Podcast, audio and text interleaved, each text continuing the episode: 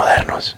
Este episodio es patrocinado por Todo Legal. Cada año se publican más de 1.500 decretos y acuerdos que pueden impactar en tu industria. Ingresa a todolegal.app y encuentra la información legal que necesitas. Esto es Ley Abierta, un podcast donde exploramos desde una óptica diferente el mundo legal y sus implicaciones en las sociedades modernas. Este podcast es producido por Todo Legal y Medios Modernos. Todo Legal es una compañía de tecnología, datos y derecho. Puedes conocer de sus herramientas de investigación y monitoreo legal en www.todolegal.app. Antes de empezar, me gustaría invitarte a que ingreses a la revista digital que recién lanzamos. La dirección es leyabierta.todolegal.app. El enlace también lo puedes encontrar en las notas de este episodio. También estamos buscando crecer nuestro equipo. Ley Abierta es un proyecto de contenido legal relevante de la región latinoamericana. Si has escuchado nuestros episodios, ya conoces nuestra forma. Estamos buscando colaboradores para investigar temas, agendar invitados, redactar agendas, verificación de información, generación de notas de episodios y para la conducción de este programa. Si algo de eso te interesa, nos puedes escribir a info.todolegal.app para agendar una llamada. Y ahora vamos con el episodio. Bueno, bienvenidos a un episodio más de Ley Abierta. El día de hoy vamos a hablar un poco sobre la CICI y las perspectivas desde un enfoque de derechos humanos. Tenemos eh, a Rodil. ¿Cómo estás, Rodil? Hola, Victoria. ¿Cómo vas? Todo súper. Aquí emocionada por este tema tan interesante y nos acompaña el abogado Pedro Antonio Mejía Godoy. Muchas gracias, Victoria. Muchas gracias también a, a Rodil y al espacio de Todo Legal por, por esta oportunidad de estar con ustedes y también saludo a las personas que, que escuchan este podcast. Yo pertenezco al, a un bufete que es especializado en litigio de causas eh, en derechos humanos. Generalmente le llaman, digamos, litigio estratégico, que nosotros fundamentalmente le llamamos litigio político porque su litigio es la transformación de, de la política en Honduras eh, y de causas estructurales que afectan la garantía y promoción de derechos humanos en el país. Y sos representante de las víctimas en el caso por el, por el asesinato de la ambientalista Berta Cáceres y del movimiento campesino de la UAM, ¿verdad? Además, eh, en este espacio algunas causas de alto impacto que, que manejamos eh, es el manejo de la causa Berta Cáceres, le llamamos así, es el manejo de la causa que procura eh, justicia frente al asesinato de, de, la compañera Berta Cáceres y también eh, el caso que, que denominó la Masi UFESIC en aquel momento, eh, caso fraude sobre el Hualcarque, que es un caso de juzgamiento a funcionarios eh, públicos y también a funcionarios de la esfera privada, empresarios, empresarias,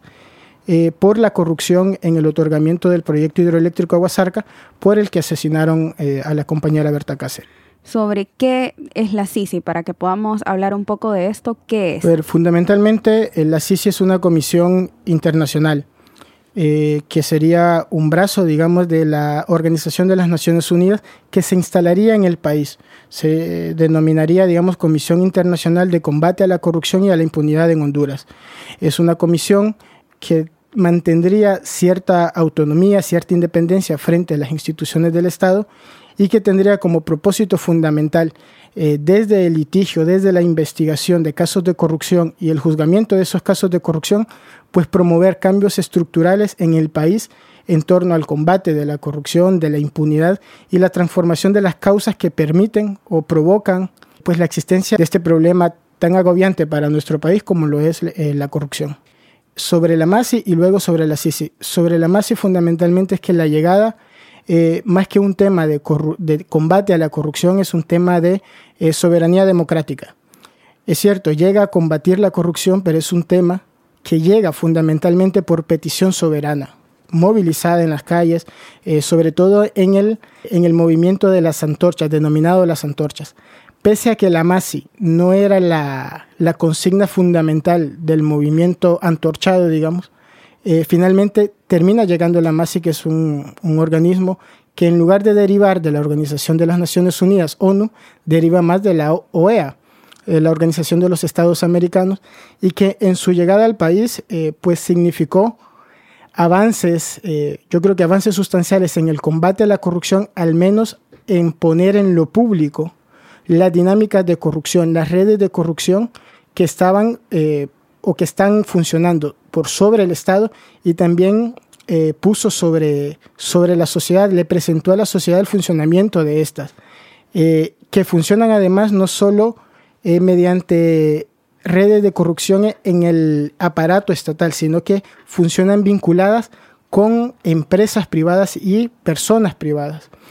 Y haber puesto sobre la mesa, haber puesto sobre la sociedad, eh, pues estos temas significó un avance fundamental que lastimosamente fue truncado por eh, maniobras políticas que significó en un primer momento, digamos, eh, el cierre de casos, de casos de corrupción que estaban siendo enjuiciados, que fueron cerrados, además, particularmente la mayoría, directamente por la sala de lo penal de la Corte Suprema de Justicia y que luego, eh, luego del cierre de estos casos de corrupción, donde por ejemplo enjuiciaban a diputados y diputadas, eh, pues finalmente fue retirada.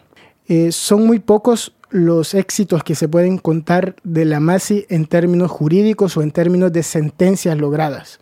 Particularmente ahora mismo solo se, solo se me viene a la memoria una sentencia que es el caso de la ex primera dama Roselena de Lobo.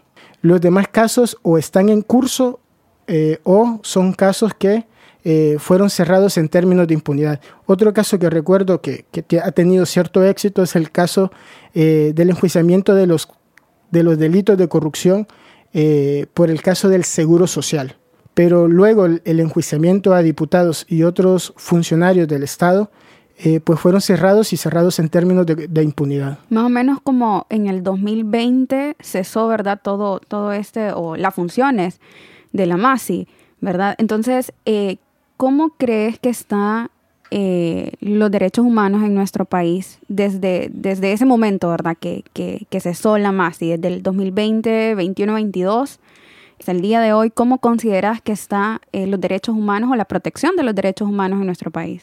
Haciendo uso de datos objetivos, los índices que me han sido allegados a mí, de los que yo he tenido conocimiento, es que la impunidad en el sector judicial se mantiene en un 90 95% y que no han habido avances sustanciales en la reducción de ese índice de impunidad.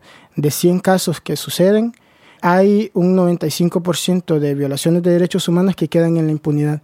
Pero además, además yo creo que es importante hacer un tratamiento especial en el tema de derechos humanos en relación con graves violaciones a derechos humanos que la Corte Interamericana de Derechos Humanos hace una distinción entre mera violación a derechos humanos y casos de grave violación a derechos humanos. Entonces, eh, creo que un indicador muy importante para la situación o para el tema de derechos humanos, el estado de los derechos humanos en el país, es la medición de las graves violaciones a derechos humanos. Y, en este caso particular, yo mostraría o haría uso de cifras que han sucedido en este primer año.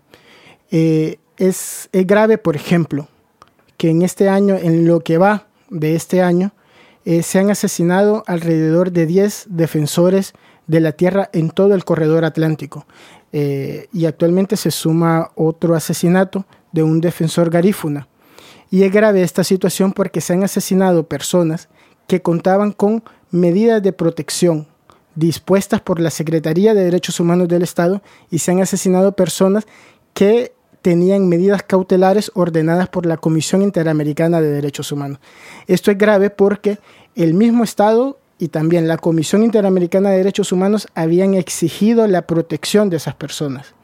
Y cuando se asesinan personas que tienen un mandato especial al aparato estatal de que las protejan, eh, pues lo que denota es la incapacidad del Estado de garantizar, en primer lugar, la vida, pero además de no poder garantizar la vida de una persona que, sobre la cual tienen el mandato directo de proteger, lo que denota es que esas estructuras, eh, esos actores que violan derechos humanos, pues siguen impunes, siguen operando con total libertad y si siguen operando con, la libertad es que, digamos, no han sido desmontadas e incluso serían actores, serían grupos criminales que están operando, eh, si no bajo el amparo del Estado, sí con plena certeza de que el, Estado es incapaz de poder desmontarlas.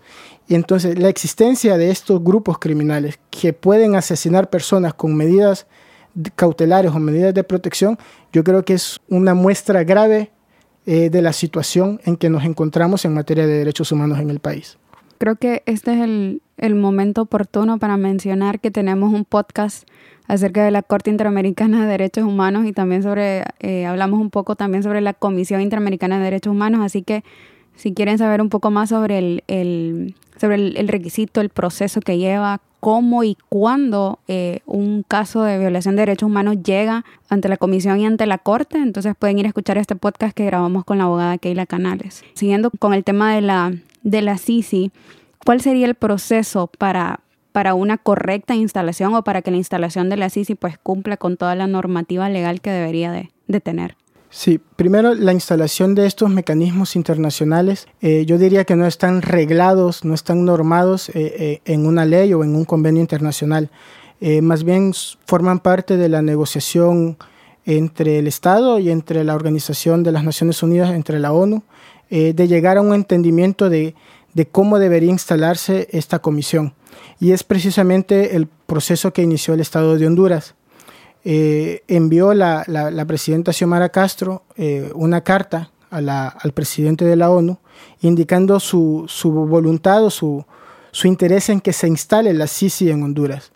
Y a partir de esa comunicación lo que ha venido existiendo son comunicaciones, son pláticas para llegar a un acuerdo de, de las condiciones en las cuales se instalaría eh, esta comisión. Y es así que han tenido eh, reuniones y han tenido eh, en lo público, en, los documentos, memorándums de entendimiento, donde están pactadas o se vienen pactando las condiciones necesarias o las condiciones que, que, requeriría la ONU para que se instale la CICI en Honduras. Yo diría que el procedimiento para que se instale la CICI fundamentalmente es una plática entre un diálogo sostenido entre la ONU y el Estado de Honduras para establecer las condiciones de ambos, de ambos actores, tanto del Estado como de la ONU, que garanticen el objetivo, digamos, que, que garanticen el propósito de la CICI en Honduras, que sería un efectivo combate a la corrupción. Básicamente, entonces todo sería entre, sería como bien diplomático. ¿verdad? Porque sería entre la presidenta y entre los organismos que la estarían conformando. Eh, así es, sería, es un proceso es proceso diplomático, sí, ad hoc. Y se desarrolla, el convenio es lo que viene a normar cuál es la relación y de qué manera funcionaría la CICI. Exacto. Eh, primero existirían memorándum de entendimientos eh, en donde cada parte establece las condiciones y una vez que lleguen a un acuerdo total se tendría que firmar un convenio regulador eh, de la CICI en Honduras. Yo sé que ya firmaron el primer memorándum de entendimiento, ¿verdad?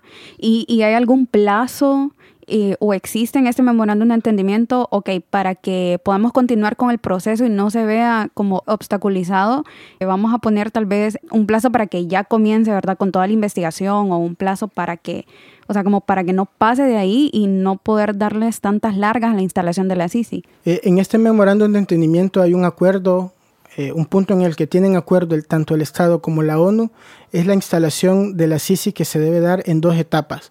La primera etapa es un proceso de, análisis de las condiciones necesarias para que se instale la CICI y tenga, y tenga eh, victoria, digamos, en, su quehacer.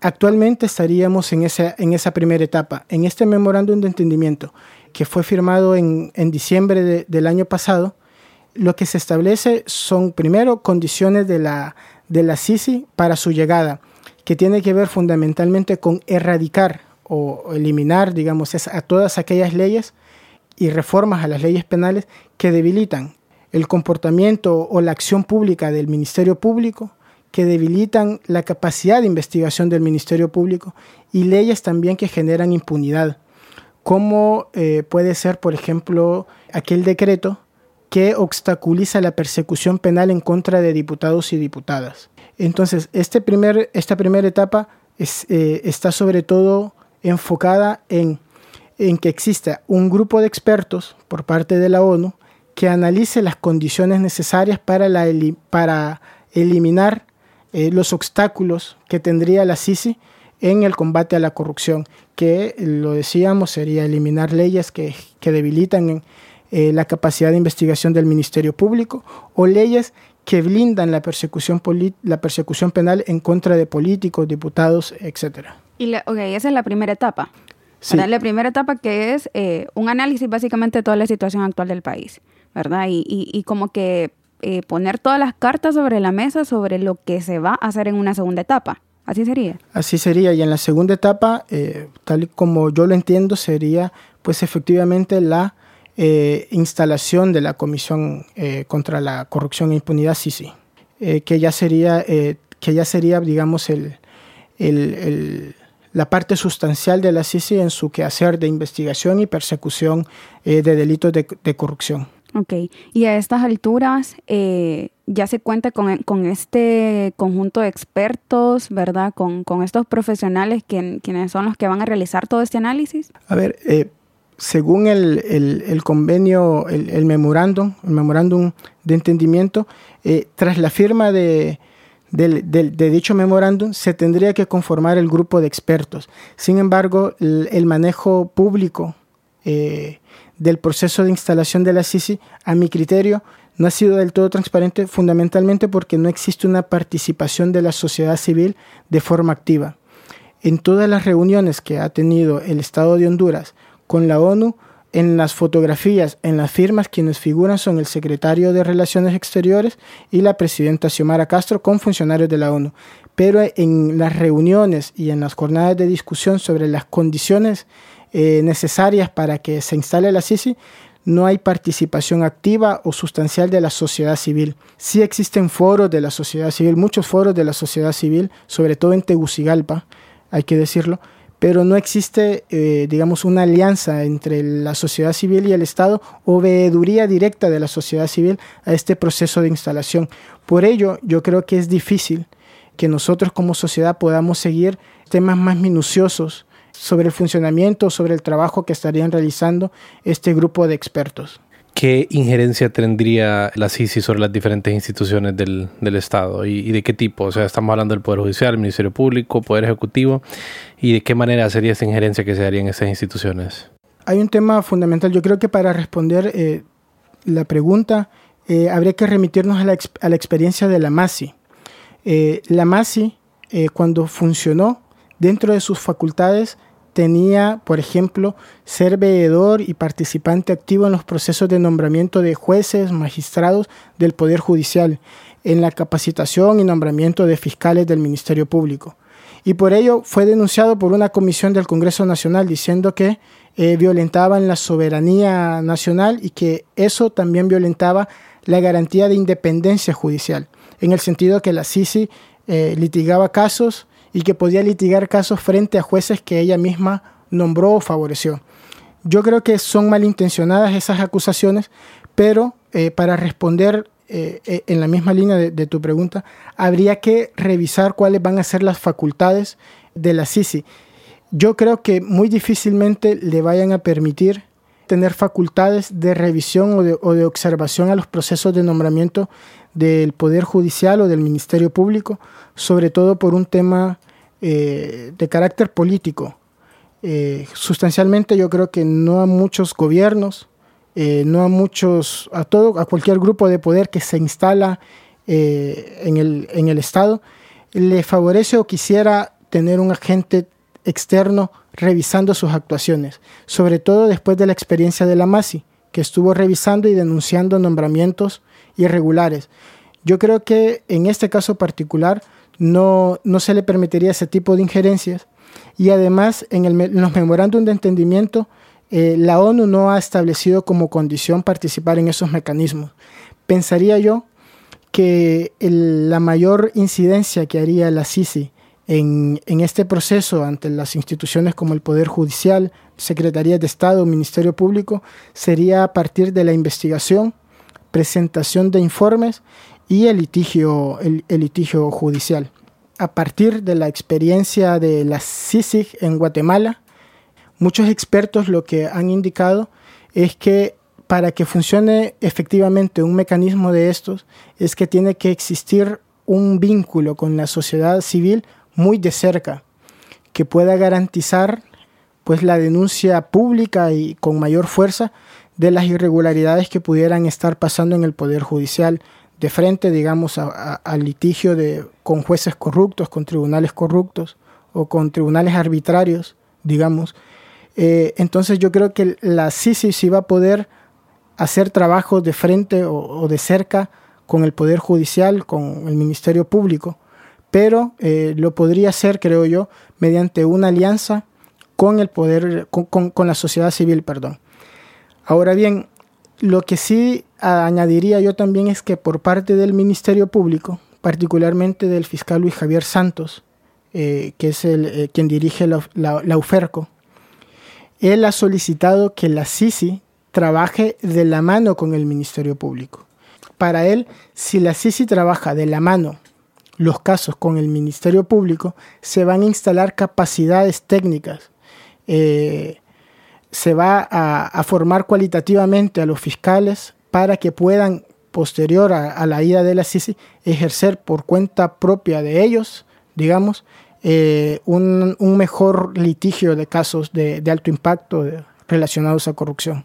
Yo creo que si, si, si ese es el enfoque que se le da a la CICI, yo creo que tendría al final del día un buen espíritu para luchar en contra de la impunidad. Porque si solamente le damos como una facultad de, devedor, ¿verdad? Que era lo que decías, o una facultad meramente para que le brinde recomendaciones al Estado, al final del día sabemos que, que, tal vez el Estado no las va a cumplir, ¿verdad? Simplemente va a quedar en papel muerto si solamente se, se, se tienen a, estar redactando informes, ¿verdad? Sería bastante interesante ver eh, eh, esta función, ¿verdad? De la CICI, que vaya eh, de la mano con el Ministerio Público, tal como mencionabas. Creo que ahora mismo no pueden haber certezas sobre cuál sería su papel. Sin embargo, yo creo que nos podemos adelantar a, cuestiones que, serían notorias. Eh, los organismos de que, se dedican a proteger derechos humanos, las organizaciones en general, eh, trabajarían de la mano con la CICI de, muchas formas, eh, que puede ser desde el respaldo político, mediante movilización, mediante acciones de, respaldo, puede ser también a través de, el envío o facilitación de información. Eh, por ejemplo, el CONADE, la, Oficina de la Alta Comisionada de las Naciones Unidas, o incluso organizaciones de la sociedad civil, organizaciones populares que trabajan en materia de derechos humanos, pues ya poseen bastante información sobre casos de corrupción o sobre casos de graves violaciones a derechos humanos que pueden enviársela, pueden compartirla con, con la CICI para que tenga desde ya una, una base de datos o, y análisis, digamos, que le sirvan para el litigio de, esos casos eh, que vaya a proponerse la, comisión. Mencionaste un poco, ¿verdad?, acerca de, cómo ha funcionado la CICI en Guatemala, de la participación tan activa que ha tenido con la sociedad civil, ¿verdad? Y que por eso es que ha, tenido pues tanto, em, tanta aceptación podríamos decir. ¿En, ¿Hay algún otro país en donde esté funcionando la CICI? Eh, al menos yo no tengo conocimiento de que funcione o que haya otra experiencia distinta a la de Guatemala. Y es, Guatemala es, muy, es un caso muy paradigmático porque la CICI de Guatemala tuvo varias etapas. Por ejemplo, en su primera etapa, la CICI tenía, tenía la facultad de ejercer la acción pública. Es decir, ellos directamente podían acusar. Luego se hicieron reformas porque entendió Guatemala o el Poder Judicial de Guatemala que eso violentaba la soberanía nacional y le quitaron la, eh, la facultad de tener iniciativa de, la acción penal, es decir, que la CICI pudiera acusar directamente y no a través del Ministerio Público.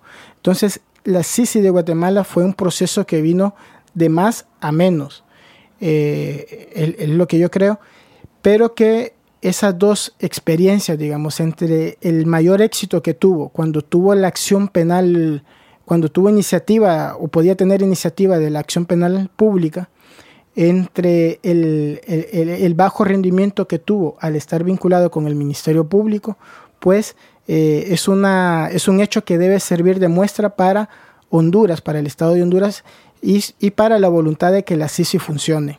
Eh, actualmente existe mucha discusión sobre si la CICI debería tener iniciativa de, acción penal o debería hacerlo a través de la figura de acusación privada o querellante adhesivo. Es decir, si la CICI puede acusar directamente eh, en los casos de corrupción o si tendría que esperar a que el Ministerio Público acuse y ellos se suman a acusar, pero siempre bajo la iniciativa del Ministerio Público. Esta es, una discusión importante que tiene que ver desde temas de soberanía nacional, de cómo entendemos la soberanía nacional, hasta los temas más prácticos en el sentido de eh, tomar una decisión o la otra significa una reforma constitucional o una reforma legal que podría hacer tardar eh, el proceso de instalación de la CICI. Pues todavía no se sabe con claridad de qué manera va a quedar configurada la CICI, ¿verdad? Y su venida al país, pero en general, en cualquiera de los caminos que, se deberían de tomar, ¿qué reformas en el derecho interno son necesarias? A ver, eh, en el memorándum de entendimiento ellos hacían alusión a reformas particulares que, que requerían. Una de esas reformas es el decreto 19 del 2019. Quizás puede estar mal en el número, pero es un decreto eh, que establecía, por ejemplo, que para acusar funcionarios públicos por temas de corrupción, previo a ello debe de existir un dictamen del Tribunal Superior de Cuentas que indique que efectivamente hubo eh, una mala gestión de fondos públicos. Si no existe un dictamen del Tribunal Superior de Cuentas, el Ministerio Público no puede acusar. Y esto ya pasó. Eh, la UFERCO decidió acusar a funcionarios públicos de la administración pública y a diputados por un caso eh, de malversación de fondos a través de ONGs y eh, los abogados de los de, digamos de, estos funcionarios corruptos y corruptas presentaron una acción de amparo ante la sala de lo constitucional de la Corte Suprema de Justicia y fue declarada con lugar. La sala dijo que no se puede instar la acción penal si no existe previo un dictamen del Tribunal Superior de Cuentas. Eso debilita, debilita la, la acción penal que puede, que puede ejercer el Ministerio Público y blinda a los funcionarios, porque si el, si el grupo enquistado, digamos, eh, en el poder público de Honduras, para, para el caso, digamos, en el Congreso Nacional, los diputados al Congreso Nacional eligen a los magistrados del Tribunal Superior de Cuentas y son elegidos mediante una repartición política de cuotas, como funciona generalmente en nuestro país. Y esos magistrados estarían, digamos, eh, bajo la dinámica de nuestro país, estarían en deuda con los diputados que los eligieron. Y difícilmente, eh, si, si, nos, si, si, recurrimos a la historia de nuestro país, un magistrado elegido por, va, va, digamos, a emitir un dictamen en contra de las personas que lo eligieron. Particularmente la CICI también pedía que se eliminara el blindaje a los fideicomisos. Es decir, eh, el Ministerio Público no, tiene un acceso, no puede tener acceso, o al menos no tiene acceso fácil a conocer los contratos de, fideicomisos entre el Estado de Honduras eh, y entre la banca o, entre el sector privado. Y además yo añadiría otro asunto que es de vital importancia, y es que en las reformas del 2020, reformas penales del 2020, se debilitó la capacidad de investigación del Ministerio Público en torno a casos de lavado de activos.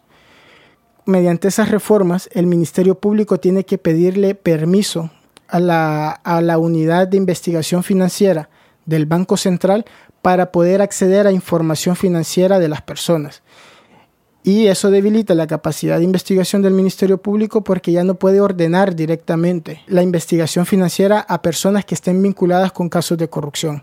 La dinámica natural de un caso de corrupción por parte de un funcionario es que la persona es funcionaria, tiene a su cargo manejo de fondos, lo sustrae de las arcas del Estado, pero para usarlo pasa por un proceso de lavado de ese dinero. Entonces, en todo caso de corrupción, va a haber fundamentalmente un delito de lavado de activos.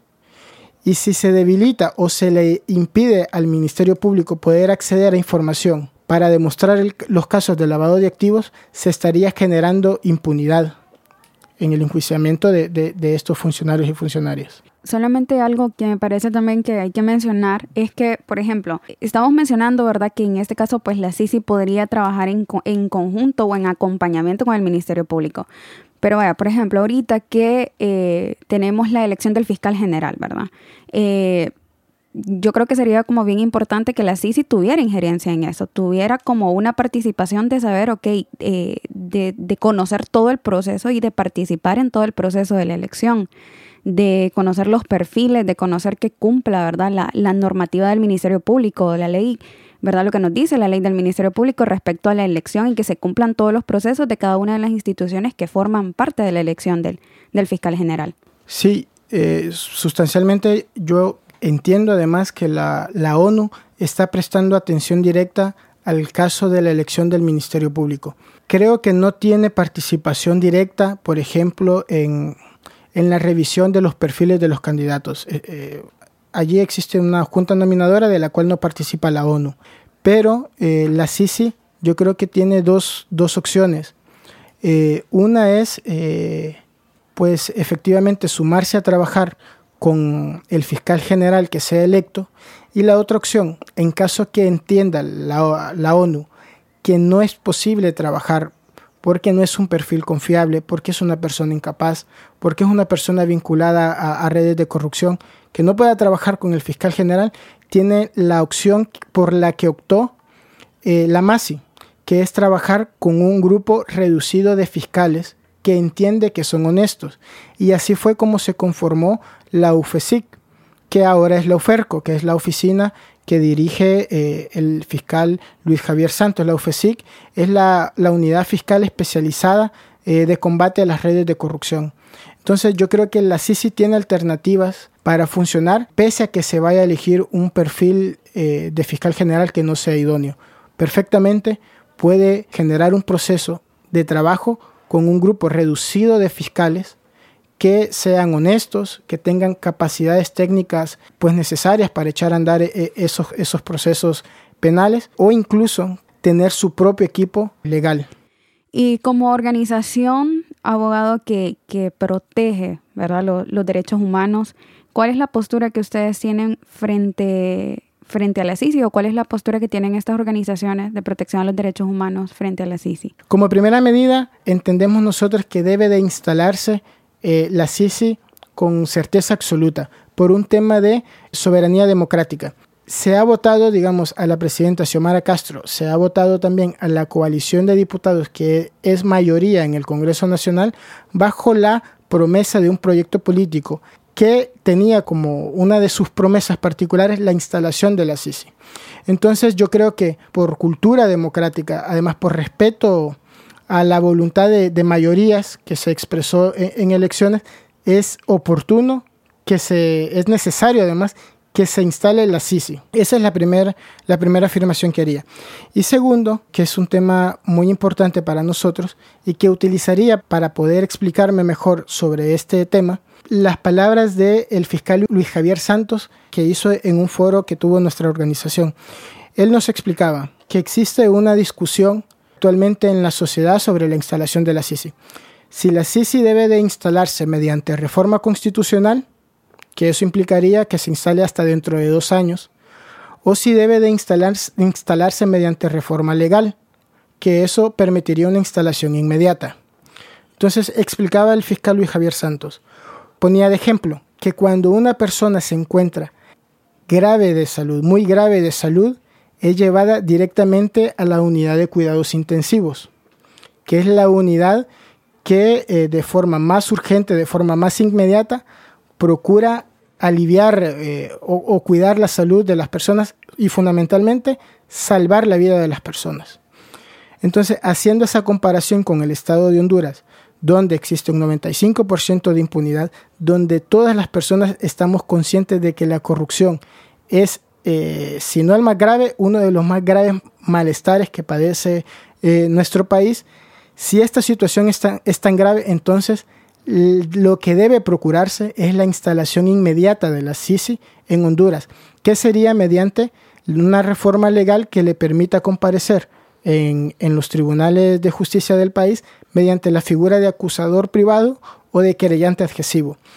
Y a eso yo añadiría que eh, esa opción o esa postura no elimina eh, la opción de que de la mano se esté avanzando se avance en la reforma constitucional que permita blindar eh, el trabajo de la CICI en Honduras y poderle otorgar iniciativa penal. Esto porque nuestro país tiene elecciones, digamos, cada cuatro años, pero una configuración distinta en el Congreso Nacional de Diputados, con una mayoría simple, podría desmontar la CICI. Entonces, por eso es importante también avanzar hacia una reforma constitucional, porque para desmontar comisión de investigación CICI se necesitaría mayoría calificada. Por eso creo que ambos procesos deben ir de la mano, que inicie lo más pronto que pueda y que de la mano se avance hacia blindar el trabajo y la permanencia de, de la comisión. Buenísimo, buenísimo. Y bueno, ya para, para ir finalizando y, y, poder ir cerrando, ¿verdad? Este conversatorio que acabamos de tener tan, tan importante, ¿qué haces para estar al tanto de las reformas legales que se dan en Honduras? Eh, bueno, tengo, tengo varias opciones o, o, me actualizo de distintas formas. Eh, pues me puedo actualizar a través de, de, grupos de colegas que tenemos, también a través de noticias, pues por supuesto a través de, de, de ustedes en, en el podcast. Muchas gracias a ustedes, a este espacio y a las personas que nos van a escuchar. Bueno, muchas gracias por, por escucharnos, por estar atentos y nos vemos en el siguiente podcast. La edición, mezcla y música de este programa están a cargo de Víctor Humansor y Rodil Rivera.